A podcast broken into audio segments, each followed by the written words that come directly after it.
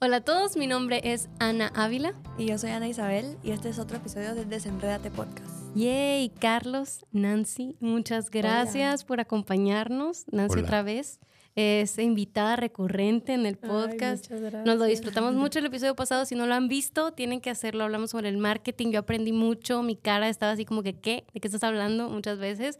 Gracias, de verdad, por todo lo que Ay, nos no, enseñaste. ustedes, gracias. Me siento súper honrada de estar aquí. Muy bien, ahora vamos a continuar platicando, pero en esta ocasión como padres. Ya no tanto como profesionales, sino como padres. Carlos, Nancy y yo somos padres. Y Ana Isabel es hija. bueno, todos somos hijos hija. también, Todos pero es hija en casa todavía bajo la autoridad Sí. de y sus también padres. hija en la era tecnológica. entonces. Exacto, a ella la arruinaron. Ah, no es cierto. Ella ya viene mal. Ya viene con un chip. Sí, traumas, entonces ella nos va a contar cómo no hacer, cómo hacerle para no acabar como él, ¿es cierto? Pero antes de platicar, vamos a hacer lo que siempre hacemos en cada episodio, que es apagar el teléfono o descubrir cómo apagarlo, porque resulta que muchos de nuestros invitados no saben apagar su teléfono. Sí, es que uno, uno no lo apaga. Listo, ya. Ya no se necesita apagar Y hay las que meterlo cosas. ahí. Sí, sí. Así es, para que no te distraiga. Y después como este 40 iPad llamadas no perdidas. cabe en la cajita. Pero ya está apagado. Muy bien. Gracias Vamos a por, por invitarnos, Oh, gracias. Anita y Ana Isabel. Y felicitaciones por el contenido. Nosotros lo promovemos mucho entre nuestros grupos de, de papás que tenemos dos o tres. Siempre decimos, ah, escuchen, Ay, muchas Desenrédate". gracias. Y necesitamos eso, que nos ayuden a compartirlo porque no tenemos redes sociales, no estamos en ninguna red social, entonces esto es como que de boca en boca se vaya corriendo la voz de este lugar donde platicamos sobre lo bueno, lo malo y lo feo de las redes sociales. Y este episodio se llama Ponle pausa. Y me gustó, Ana Isabel lo propuso. No, yo lo propuse, yo lo puse. Sí, tú. Bueno, yo lo propuse, ¿cierto? Porque es que mi idea, mi filosofía para la tecnología con mis hijos es esa. Ponle pausa, todo lo que se pueda. Ponle pausa, espera que sus cerebros estén desarrollados lo más que se pueda antes de introducir la tecnología. Y, y vamos a hablar sobre eso, de cómo, cómo trabajar con nuestros hijos, el uso sabio de las tecnologías, sabiendo que son herramientas que son muy útiles, pero que también hay tecnologías, algunas de ellas que son muy tóxicas y que queremos evitarlas y queremos aprender a utilizar los recursos que tenemos de la mejor manera que podemos y también como quizá como tener estas conversaciones con nuestros hijos y todo eso. Así que no sé quién quiere empezar. Carlos trae notas ahí. Ah, yo Entonces él, él está soy- muy preparado. Tú, tú- tú sos experta en generaciones. ¿Qué generación soy yo? Tengo 42 años. Tú eres Gen X. Ah, no, yo creí que era millennial todavía, de la ¿En el qué año? 82. Ah, no, si eres millennial geriátrico. Mil- geriátrico, pero millennial. Pero millennial, así. Sí, así raspadito. 80. Sí. Tú ya no No, eres ya millennial. Ni así Me- como me que ni, Bueno, echándole ganas para En estirarla. algunos he encontrado que Me- dice millennial, pero es así como... Depende, del- Este sí depende dice, del, del autor. Sí, Pero, como, como casi gen, ¿qué? Gen X y Millennial traje, Sí. preparé unas notas y Muy bien. cuando, mm, cuan- cuando, hablamos de las redes sociales realmente tenemos que entender, y esto para hablárselo a nuestros hijos y para hablarlo a nosotros mismos, tenemos que entender el tamaño de la cuestión. Mm. Entonces ahí hay algunos datos interesantes.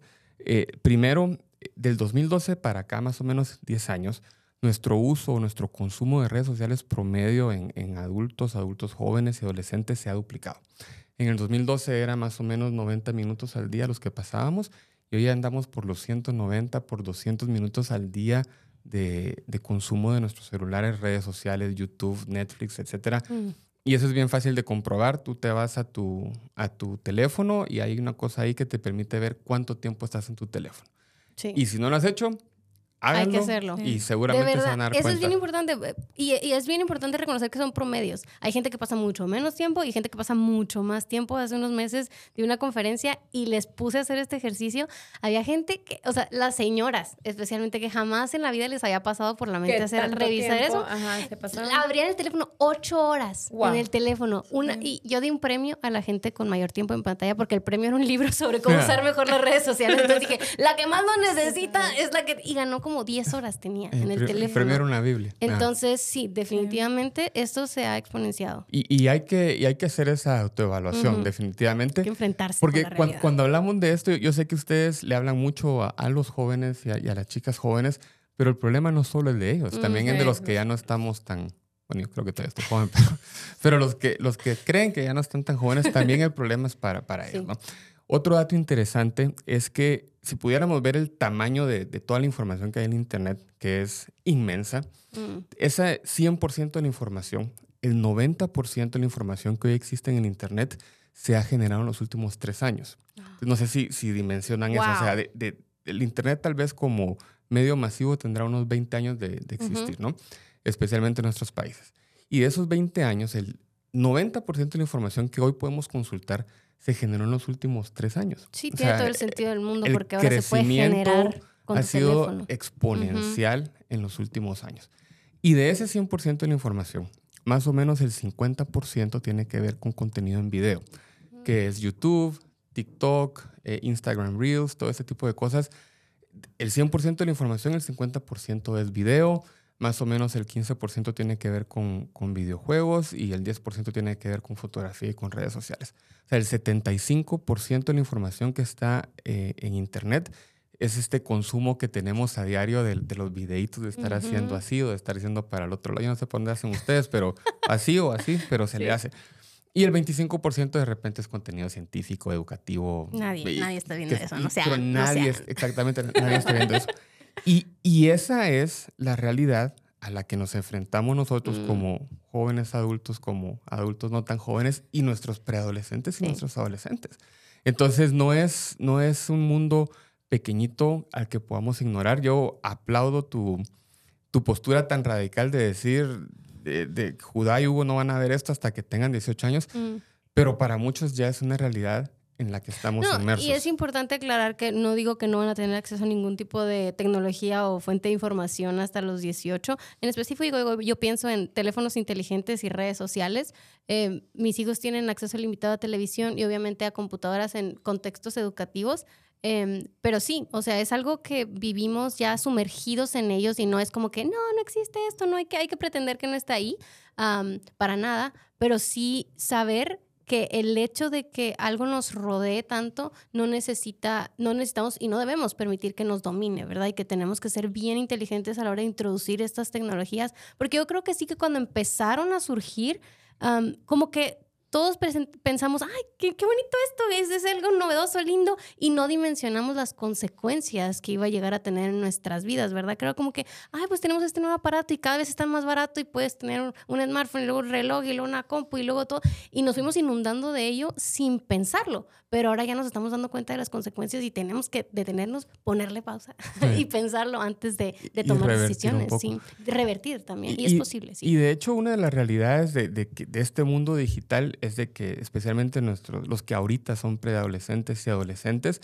se están desarrollando y están construyendo su identidad no solo en el mundo real, Mm. sino que en el mundo digital. Entonces, hablamos de que no solo son adolescentes acá en el mundo físico, sino que son adolescentes digitales y son ciudadanos digitales. Y para ellos es tan importante cómo se ven en el mundo real, en el tú a tú, cómo se ven en, en el mundo digital. Y, y tú hablabas, hablabas de, de teléfono, de pantalla, de videojuegos. Todos somos ahora multipantallas. O sea, yo, yo en lo personal utilizo sobre mi escritorio dos pantallas. La tele, tres pantallas. Videojuegos, porque yo juego videojuegos, cuatro pantallas. El reloj, o sea, cinco o seis pantallas al día. Y eso también es uno de los problemas que nuestros adolescentes tienen hoy en día. Entonces, Sí.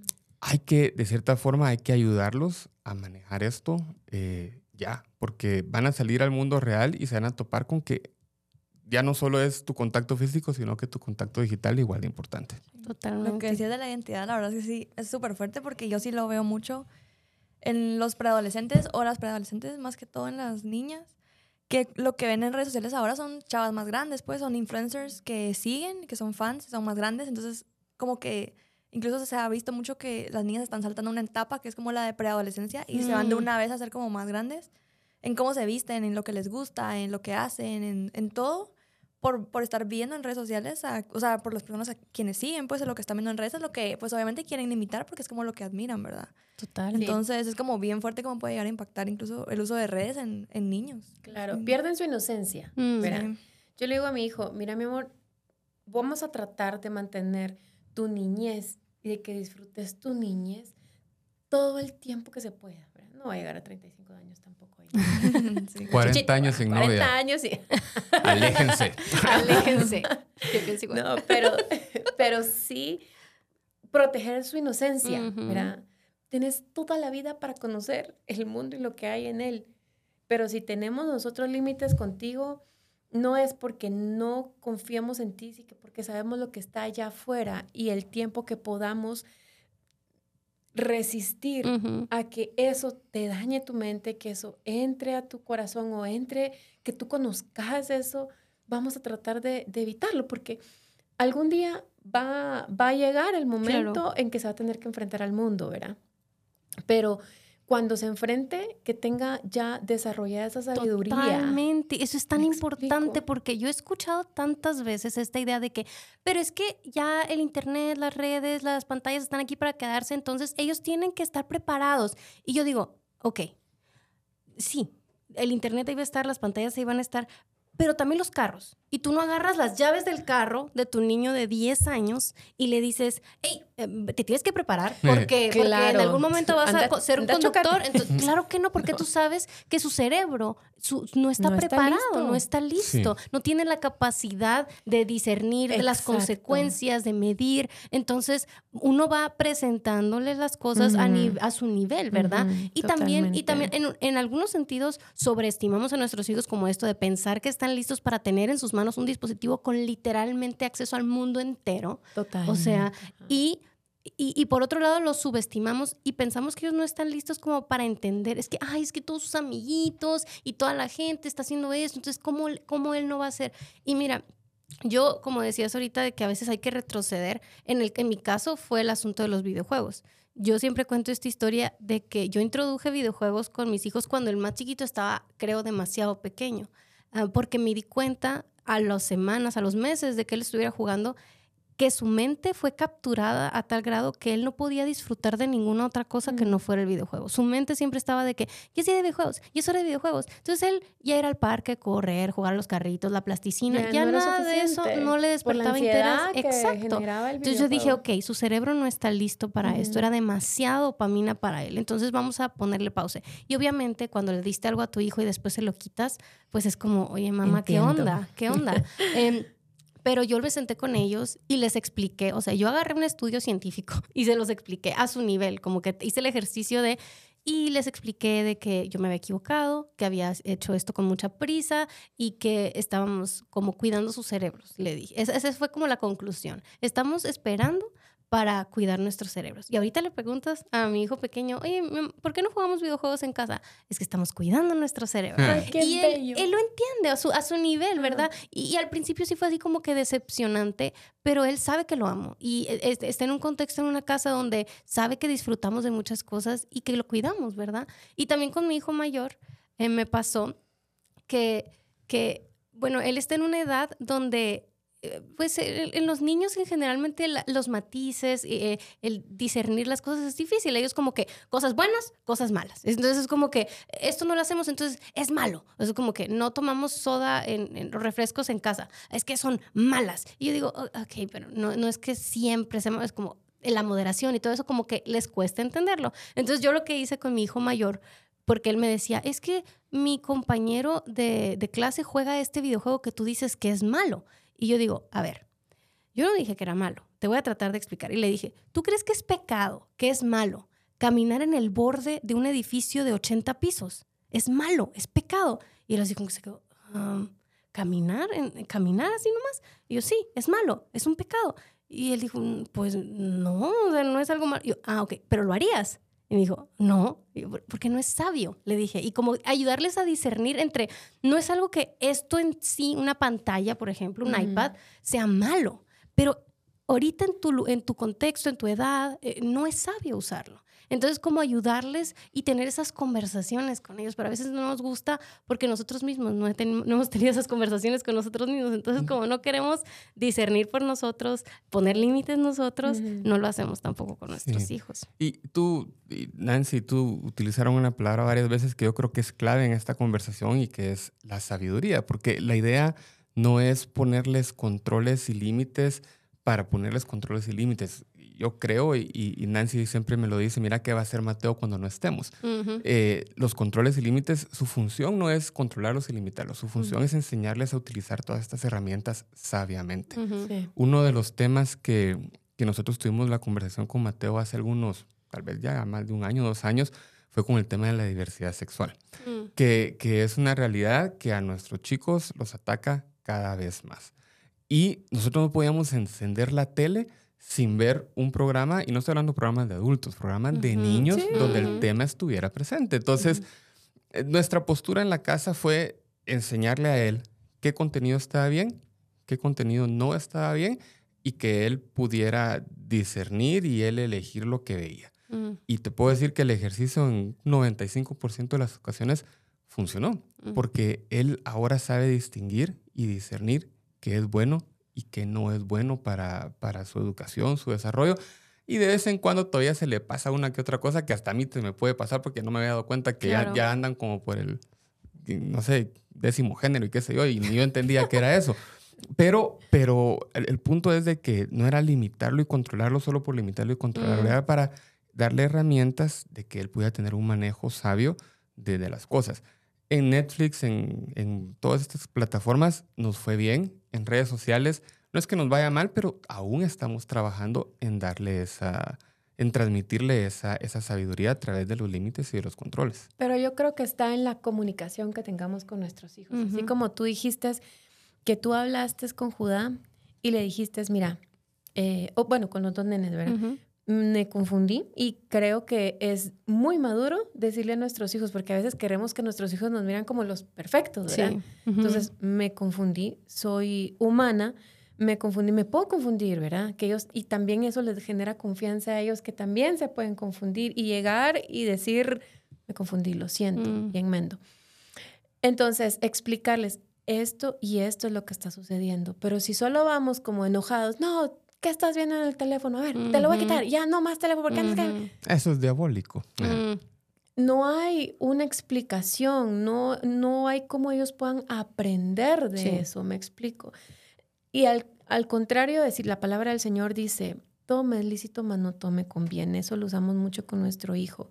Que, hijo, el Señor lo dice, todo, todo puedes hacer lo que querrás, pero al final, eso te conviene hacerlo o no te conviene hacerlo. Las decisiones no las tomes porque mm, sabes que nosotros tenemos un control parental contigo, sí que hacerlo por tu propia decisión, por tu propia convicción, Ujú. ¿verdad? Así como ser cristiano, lo voy a hacer por convicción, no porque mis papás sean cristianos, yo pues me toca que ser cristiano, ¿verdad? Ujú. Así que es por tu convicción de conocer y amar a Jesús. Cuando tú conoces y amas a Jesús, o sea, cuando tú te metes de verdad a tener un encuentro con Él, vas a ver que todas esas cosas de que si es malo o no es malo, al final decís, lo que quiero es estar más cerca de Jesús, me explico. Sí. Y esto ya queda en segundo plano, o sea, esto no me va a edificar o no me va a ayudar. Pero ir desarrollando esa sabiduría en ellos, acompañados de los papás, y eso requiere mucho, tiempo. trabajo, Tiempo y trabajo. mucho, ajá, mucho tiempo, mucho compromiso, mucho estar alerta y, y- y- y pendiente de ellos, de las preguntas que van a hacer, porque a veces queremos poner los límites, pero no queremos tener con ellos esa comunicación y esa explicación. ¿verdad? Sí. Porque es más práctico decir, ah, no, no, porque yo digo, y pum. Sí, total. Y en ese No. sentido, hay, yo creo que hay dos, dos paradigmas o dos temas que tenemos que eh, ser muy claros eh, entre papás y, e hijos. Y uno es la comunicación, que, ustedes dos lo han ejemplificado muy bien. Hay que estar en constante comunicación con ellos para saber cuáles son sus inquietudes, qué es lo que está cerca de ellos, cómo podemos contestarles esas preguntas. Y ojo que muchas preguntas nosotros tenemos que poder contestarlas antes. Cuando se trata de redes sociales y de estos temas, yo estoy seguro que muchos papás no saben hoy en día cuál es la onda, la moda, que muchos todavía se quedaron en Facebook y ya vamos por eh, TikTok y, y Discord y Twitch y un montón de otras herramientas.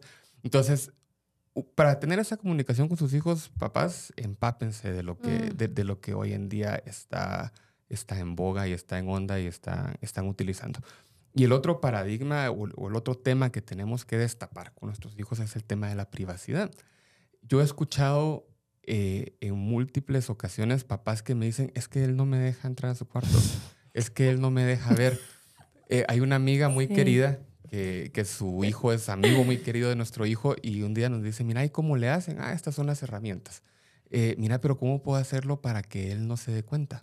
Ay, no. Es que no. ajá. No se trata de que él no se dé cuenta, se trata de que él o ella sepa de que la privacidad es un privilegio que tenés que saber, tanto en el, en el mundo físico como en el mundo digital, es un privilegio que tenés que saber manejar. Ujú. Y como papá, tenés que tener esa, e- esa posibilidad de entrar por completo a, a su mundo. Sí. Eh, nosotros acabamos de tener un caso con, con nuestro hijo eh, que si no hubiéramos tenido esa apertura, yo creo que no nos hubiéramos dado cuenta. Mm, Entonces, eh, la privacidad es buena, es bueno enseñarles de que, de que hay límites y, y- y todos tenemos un espacio personal, pero cuando se trata de tu relación papá-hijo y cuando se trata de estos temas, eh, también la privacidad es ese cuartito que le llamamos privacidad, ahí entran los papás y entra el hijo, no solo el hijo. ¿no? Total. En- Entonces, hablarles abiertamente de esto, nuestro hijo, aunque a veces se resiste, él ya entiende que su mundo es nuestro mundo Mm, y que sus claves son nuestras claves, sus Sí. redes son nuestras redes, lo que él ve, lo que él escucha, nosotros lo, lo- lo tenemos o lo debemos que ver y escuchar. Y eso nos ha obligado a nosotros a estar en, en más o menos en la misma onda que era. Nuestro hijo, su mundo es la música y él Mm. quiere ser músico y todo eso. Entonces ahí me ven a mí escuchando eh, artistas que tal vez yo normalmente no hubiera, Sí. no hubiera escuchado. Eh, entonces, pero soy papá cool. Ah. Eh, eh, entonces, Pensamos pero, que somos. Ah, yo creo que sí. No, Ana Isabel. No, sí, sí, totalmente. Sí, sí, ya ¿viste? viste. que sí. Ana Isabel, que es joven adulta, dice que sí. El, el- el punto es que la comunicación y el manejo de la privacidad es clave en, en estos casos, porque si no, no van a llegar a, a tener ese punto de contacto con sus hijos. Y que sea desde el principio, y si les toca Total. regresar ujú, y decirles, mira, como dijiste tú, me confundí, ujú. debimos de haber manejado la privacidad de forma distinta, pero ahora esto cambia a partir de ahora, háganlo. Sí. Nosotros hemos visto casos cerca de nuestro hijo donde, yo lo digo como en broma, pero, pero no es tan en broma, que el lunes están en el devocional del colegio, así, cuando levanto misma, y al otro día están Bad Bunny en el Instagram, Ay, no. y con fotos que las patojitas con, la blusa hasta acá arriba, y son niños de colegios cristianos, y son compañeritos de nuestro hijo. Entonces, ¿Dónde están los papás ahí? ¿Dónde Sí. estaba la comunicación y dónde estaba la, la- la privacidad que deben compartir, no? Sí. Y obviamente tiene que ser desde el amor, o sea, no, de- no desde la, la manipulación y el control, sino de que nuestros hijos perciban de, hey, te amo, quiero lo mejor para ti, yo soy una persona que, que sabe más, que ha vivido más, que no soy perfecta, me voy a equivocar, y si tienes alguna duda o inquietud o piensas que algo es injusto, dímelo con toda confianza, está esa apertura, pero, pero estoy aquí porque te amo y te quiero proteger. Y eso empieza, como tú dices, desde, pequeñitos. De hecho, hoy tuvimos en la mañana un incidente en el que ayer les compré una, yo vi la pelota en el súper, una pelotota así, yo, lo primero que se me, me, me brillaron los ojos para mis hijos, una pelotota de esos que les van, les va a emocionar, se las puse en el carro y llegaron del colegio, abrieron la puerta del carro y wow, la pelota, y yo, ay, emo- emocioné a mis hijos, ¿no? Y les dijimos, cuídenla y que no sé qué. En la mañana al día siguiente, mi bebé así, jug- como jugando con los carritos, de que, ah, la pelota se voló, que no sé qué. Y yo, ¿qué? Que la pelota, que... Y, y- y- resulta que el día anterior, en la tarde, se había volado la pelota y nunca nos dijeron. Mm. Y como que era de que, ah, sí, vamos al parque a jugar, algo", como que hicieron como que no pasó nada, ¿verdad? Entonces ahí la conversación fue, chicos, obviamente les dijimos que cuidaran esa pelota, la compramos con mucho cariño para ustedes, pero ¿saben qué es lo peor? Que no nos dijeron nada siempre, siempre, siempre va a ser peor la consecuencia de no contarme a que si me dices si me equivoqué, hice esto mal y así. Sí. Pero siempre venir conmigo con esa apertura y de nuevo tiene en esos ejercicios tan ridículos hubiera sido fácil de que, ay, les dije la pelota, ustedes siempre pierden todo y que no sé qué, pero no, hay que aprovechar, eso es una lección de, hey, no, tienes que venir conmigo, tienes toda la confianza, aquí siempre te voy a escuchar Claro. y si la consecuencia, de nuevo, siempre va a ser peor si es ocultar algo que venir y confesarme y que la mamá la regué, pero grueso. Entonces, creo que, bueno, hay muchas cosas que podemos hablar aquí, pero me gustaría, porque pienso inmediatamente que hay muchos jóvenes, muchos adolescentes que no tienen padres que los guíen en esta área. Seamos sinceros, tristemente Sí. es la realidad que muchos papás, mm, la verdad es que o no lo ven o no les importa. Es triste, pero es cierto. Em, entonces, quizá un joven nos esté escuchando, una jovencita que dice, ¿sabes qué? Sí, o sea, yo veo que mi consumo de esas plataformas es demasiado, no sé ni qué hacer, no tengo con quién platicar. em, y obviamente no podemos dar consejos personalizados porque no conocemos a las personas que nos escuchan, pero ¿qué le dirían? Que cada uno de nosotros nos gustaría que dijéramos algo como para estos jóvenes que, que saben que necesitan hacer algo diferente, pero no tienen una guía em, y que quizá en nosotros pueden encontrar una dirección para empezar a caminar. Querida Lupita. Eh, eh, en nuestra época había una columna en el periódico que decía Querida Lupita y me inscribía ah, para... Disculpen que ahí les, demostré mi edad, les, les, saqué el DPI. Mira, eh, a mí me apasiona mucho este tema porque lo vivo con mi hijo y, uh, y hace muchos años trabajé con jóvenes y me siento, digamos, cercano a la juventud. Pero yo lo primero que, que, me gustaría decirles es que tienen que reconocer los riesgos de las redes sociales. Mm. Las redes sociales son chileras para conectarse con los amigos, eh, chileras para consumir contenido, pero hay, hay riesgos grandes. Eh, uno de ellos, por ejemplo, es, por yo lo apunté, la adicción. La adicción a las redes sociales es fuerte. Eh, un amigo que escribió un libro de estos, él se llama Dov Fernández, él escribió un libro acerca de redes sociales y juventud, y él habla ahí de la dopamina digital. Y, y es increíble el tiempo que uno se puede estar ahí moviendo el dedito, horas, horas, se puede crear una adicción. Otro riesgo es el tema de la sexualización. Mm. cada día más jóvenes están bailando eh, bailes sexualizados, escuchando música sexualizada, tomándose fotos sexualizadas. Y eso es una realidad. Yo he visto niñas, niños de 12 años haciendo cosas que yo a los 40 años no me animo a hacer. Entonces, eso es un problema. Y el tercer eh, caso o problema es el acoso. El, acoso. Hay muchos casos de acoso y las redes sociales son ideales para eso. Entonces, estos riesgos, antes de, de meterse a redes sociales, hablen de eso con sus papás, papás hablen de eso con sus hijos, porque a eso es lo que estamos llevando a nuestros hijos al, ahí sí que como dicen, al, matadero de ese tipo de cosas. Entonces, mi consejo, mi primer consejo sería ese, ¿no? Eh, identifiquen los riesgos de las redes sociales, que no son realistas, que no es nomás, ay, me voy a meter a hablar con mis amigos, es meterse, como tú dices, a un matadero, es meterse en una zona radiactiva, entonces no podemos pretender que es, ay, nomás para, para compartir ahí con la gente. Sí, totalmente. Ese eh, yo por ahí empezaría. ¿Tú, Ana Isabel? Yo, yo les diría, tal vez amarrado con lo que decíamos de la inocencia, que, o sea, disfruten su niñez porque se pasa rápido. Y siento que las redes sociales roban mucho eso. Yo estoy muy agradecida con mis papás porque me, me tuvieron sin redes hasta cuando, cuanto pudieron. Porque de verdad pude disfrutar como mi niñez mucho más tiempo. Me, me guardaron de muchas cosas y veo como gente en redes sociales de mi edad está ahora diciendo como comentando incluso en videos de gente, de niños más chiquitos, es como, sálganse, o sea, aprovechen y escúchenos y no sean como nosotros. Mm. Em, o sea, gente que se arrepiente mucho de estar en redes tan chiquito, de metidos en cosas que no deberían de haber, estado viendo, escuchando, cosas que también se te meten en la mente desde, chiquito que, que no vale la pena. Entonces, que disfruten de verdad sus años como deben de ser. Entonces, o sea, hay un tiempo para todo y usarlas con sabiduría, entender eso. Entonces, eso les diría. Súper. Sí, yo les diría que tal vez piensan que las redes sociales es todo y como nos vemos en las redes sociales es como nos da valor, ¿verdad? De lo que somos, pero realmente no es así. O sea, hay un mundo, todo un gran mundo afuera de las redes sociales, que no necesitamos las redes sociales para ser alguien nuestra identidad está en Jesús y tal vez suena así como, ay, es que ya es una señora ya grande. Hermana Nancy.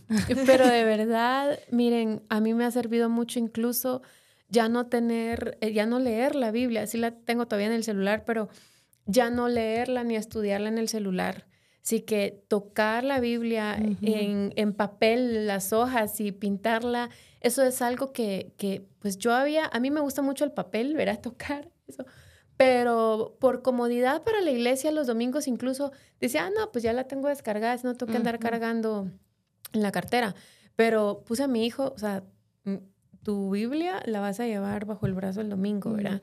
Y vas a buscar el versículo así y no irte a, a ponerlo ahí, ¿verdad? Y ya. Tú está, es que, ¿dónde está? ¿Cómo se enciende? ¿Cómo se ¿Dónde se oh, conecta? Se descargó la Biblia. Ajá, una sobrinita, ¿verdad? Está con una revista y está en la revista. Y así desesperada que no funcionaba. Oh, Dios mío. Pero que recuerden que hay una identidad más allá que las redes sociales no lo son todo.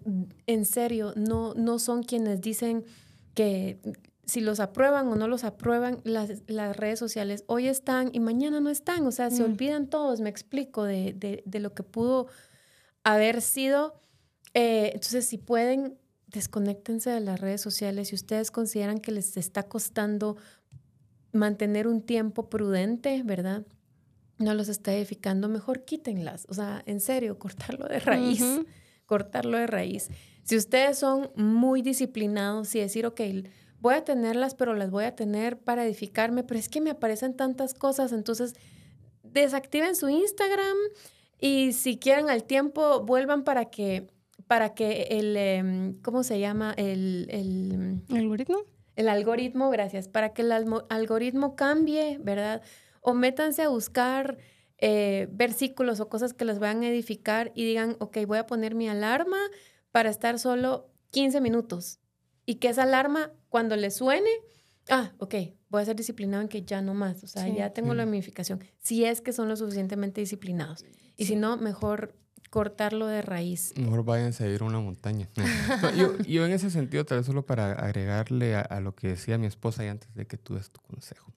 Eh, como papás, eh, hay herramientas que podemos utilizar para convivir con las redes sociales y con nuestros hijos, para fomentar la sabiduría y sí, también para fomentar el control y los límites en el uso de las redes sociales. Eh, rápidamente me gustaría contarles un poco de lo que nosotros hacemos personalmente en la casa. Eh, nosotros tenemos dispositivos Android, todos utilizamos Android en la casa y Android tiene preinstalado un sistema que se llama Family Link, que te permite eh, determinar qué aplicaciones utilizas, qué aplicaciones no utilizas, cuánto tiempo tienen el teléfono encendido, etc. Es muy buena, es gratis. La única desventaja es que si tu hijo tiene más de 13 años, él, mismo la puede desactivar por políticas de Google. Entonces Mm. nosotros aprendimos eso al principio y utilizamos una aplicación que se llama Boomerang, que la pueden encontrar, la página se llama useboomerang.com.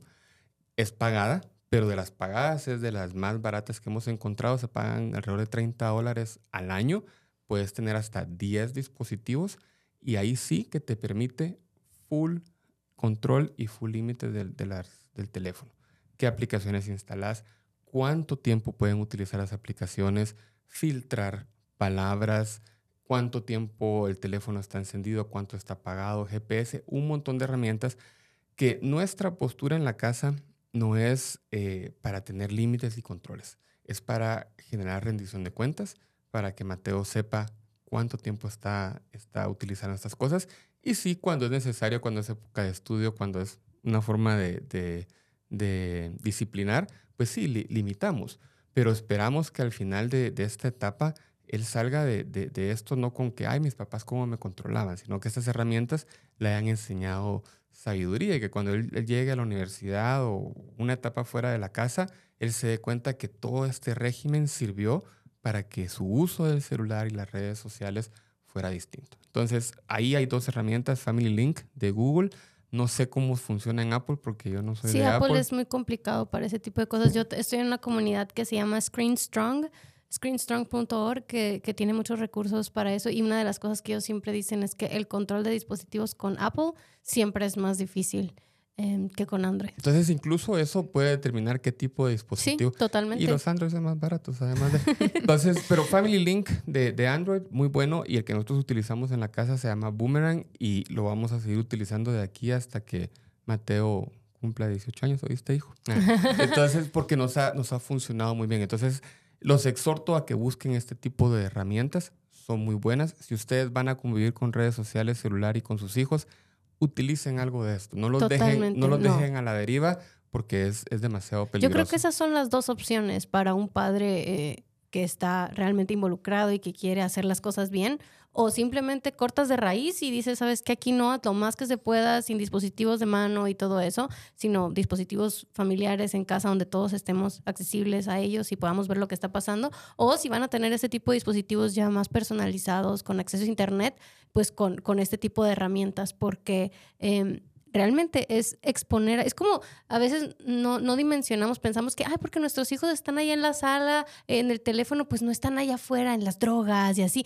no, y no tenemos idea del mundo al que están expuestos, es peligrosísimo. Nosotros hace unas semanas reaccionamos a un documental que se llama Raised on Porn, como criados por la pornografía, que está en, en, YouTube gratuitamente con subtítulos en español. Ahí reaccionamos, hicimos como un comentario acerca de esto, de lo fácil para nuestros hijos en este mundo de Wow. tecnología de acceder de edades de 9, 8 años, o sea, a este tipo de contenido. Entonces, no es como que, no, en mi casa no va a pasar, que aquí, no", o sea, no.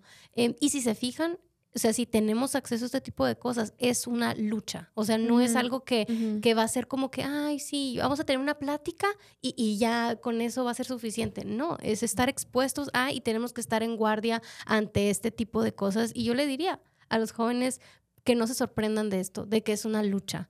Em, que no esperen que vaya a ser fácil. Estas aplicaciones, especialmente las redes sociales, pero no solo las redes sociales, hay muchas aplicaciones digitales que están diseñadas para el consumo compulsivo, para que estés yendo una y otra vez a ellas. Entonces, entrar es, es meterte con eso. O sea, sabes que están diseñadas para atraerte, para desviarte a contenido inapropiado, porque ese contenido inapropiado es el que más genera interacción, porque Claro. es, o sea, entonces no puedes esperar que, sea fácil permanecer en un uso sabio y piadoso de las redes. Entonces tú sabes si yo creo honestamente en mi experiencia, no solo con mis hijos, sino con la gente en redes que yo tengo este grupo de redes con sabiduría que ustedes pueden acceder ahí en Telegram, eh, pueden ver más información en anavila.org diagonal sin redes. Ahí tenemos una comunidad de casi mil personas que estamos como compartiendo nuestras luchas y, y muchos, muchos eh, van por la moderación y dicen, ok, yo solo las voy a usar estos días y voy a tener estos lineamientos, pero ellos se dan cuenta de que vos es un pelear diario y mucha gente se da cuenta, ¿sabes qué? Qué cansado. Yo nomás me voy y ya. O sea, ¿para qué? ¿Para qué voy a estar batallando con esto? Entonces, obviamente, si quieres tener los privilegios de las redes, los beneficios de las redes, que sí hay muchas cosas muy lindas, muy entretenidas, muy divertidas, bueno, vas a, vas a ir con el uso de razón de que va a ser una batalla Constante. constante. Constante. Y si no quieres andar peleando, pues no necesitas estar peleando, Claro. vete de ahí. Mi consejo sería, aparte de eso, de eh, entiende que va a ser una lucha constante, eh, no lo hagas solo, no lo hagas sola. Júntate con una amiga, aunque sea dos amigos, que digan, ¿sabes qué? Queremos hacer esto bien. Somos chavitos, no tenemos quizá a nuestro alrededor gente que nos pueda guiar, pero hay muchos recursos ahí como esto y como el grupo de redes con sabiduría eh, y otras plataformas que te pueden ayudar como, ok, voy a pensar en esto con más cuidado, pero no lo voy a hacer solo.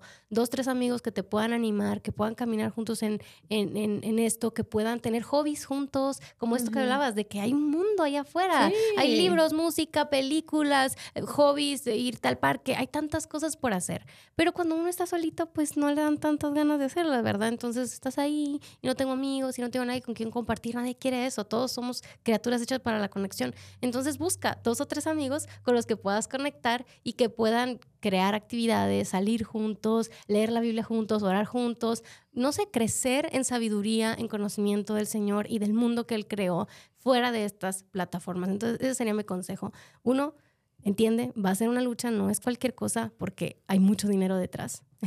Exacto. Y dos, y dos, no lo hagas solo, no necesitas hacerlo solo. No sé si alguien tenga algunas palabras finales antes de irnos.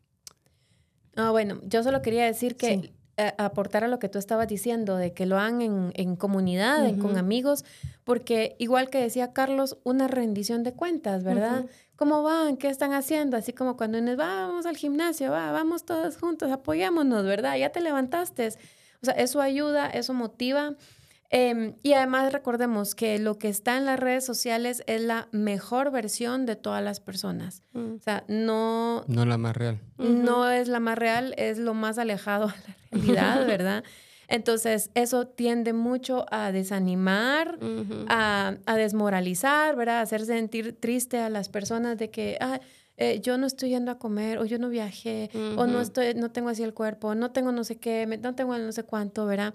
Entonces, tú tienes que saber que lo que tú estás viviendo, tu privacidad tiene un precio, me Mm. explico, y no se la pongas fácil a las empresas que están atrás de ti, de tu información. Total. Verá, o sea, tu privacidad tiene un precio y cuando pasen los años, tú vas a ver y vas a decir, ok, mi, mi privacidad sí, sí tuvo un precio, me siento feliz de que no estoy siendo parte de, de ese algoritmo, por así decir, ¿verdad? Y que no me no ponen mi nombre o algo y me rastrearon y ya me Saben tienen etiquetado, Ujú. ¿verdad? No, yo siempre digo, no, o sea, yo- no me gusta estar publicando en dónde estoy, qué estoy haciendo y todo eso, porque creo que mi privacidad tiene valor, ¿verdad? Y yo y quiero eso que no somos adolescentes. Todavía. Van saliendo. Sí. Pero es bien importante y creo que lo hemos perdido en estos 10 años, un poquito más de como consumo masivo en de redes sociales y así. Se nos ha olvidado la importancia, o sea, no, eh, siempre sale el tema del chip, ¿no? Y la marca de la bestia, y nos van a poner un chip y que no sé qué, bla, bla, bla.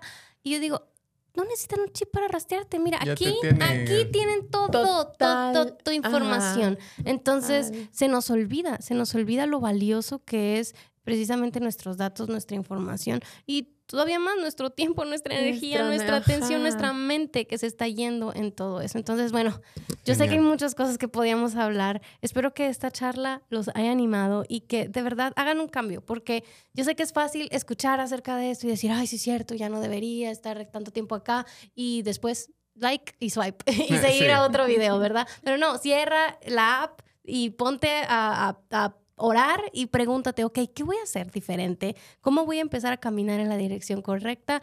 Recordando que sí va a ser una lucha, no va a ser fácil, pero cada paso cuenta. Bueno, chicos, muchas gracias por Gracias estar aquí. Gracias por acompañarnos. Nos vemos a la próxima. Nos Adiós. vemos.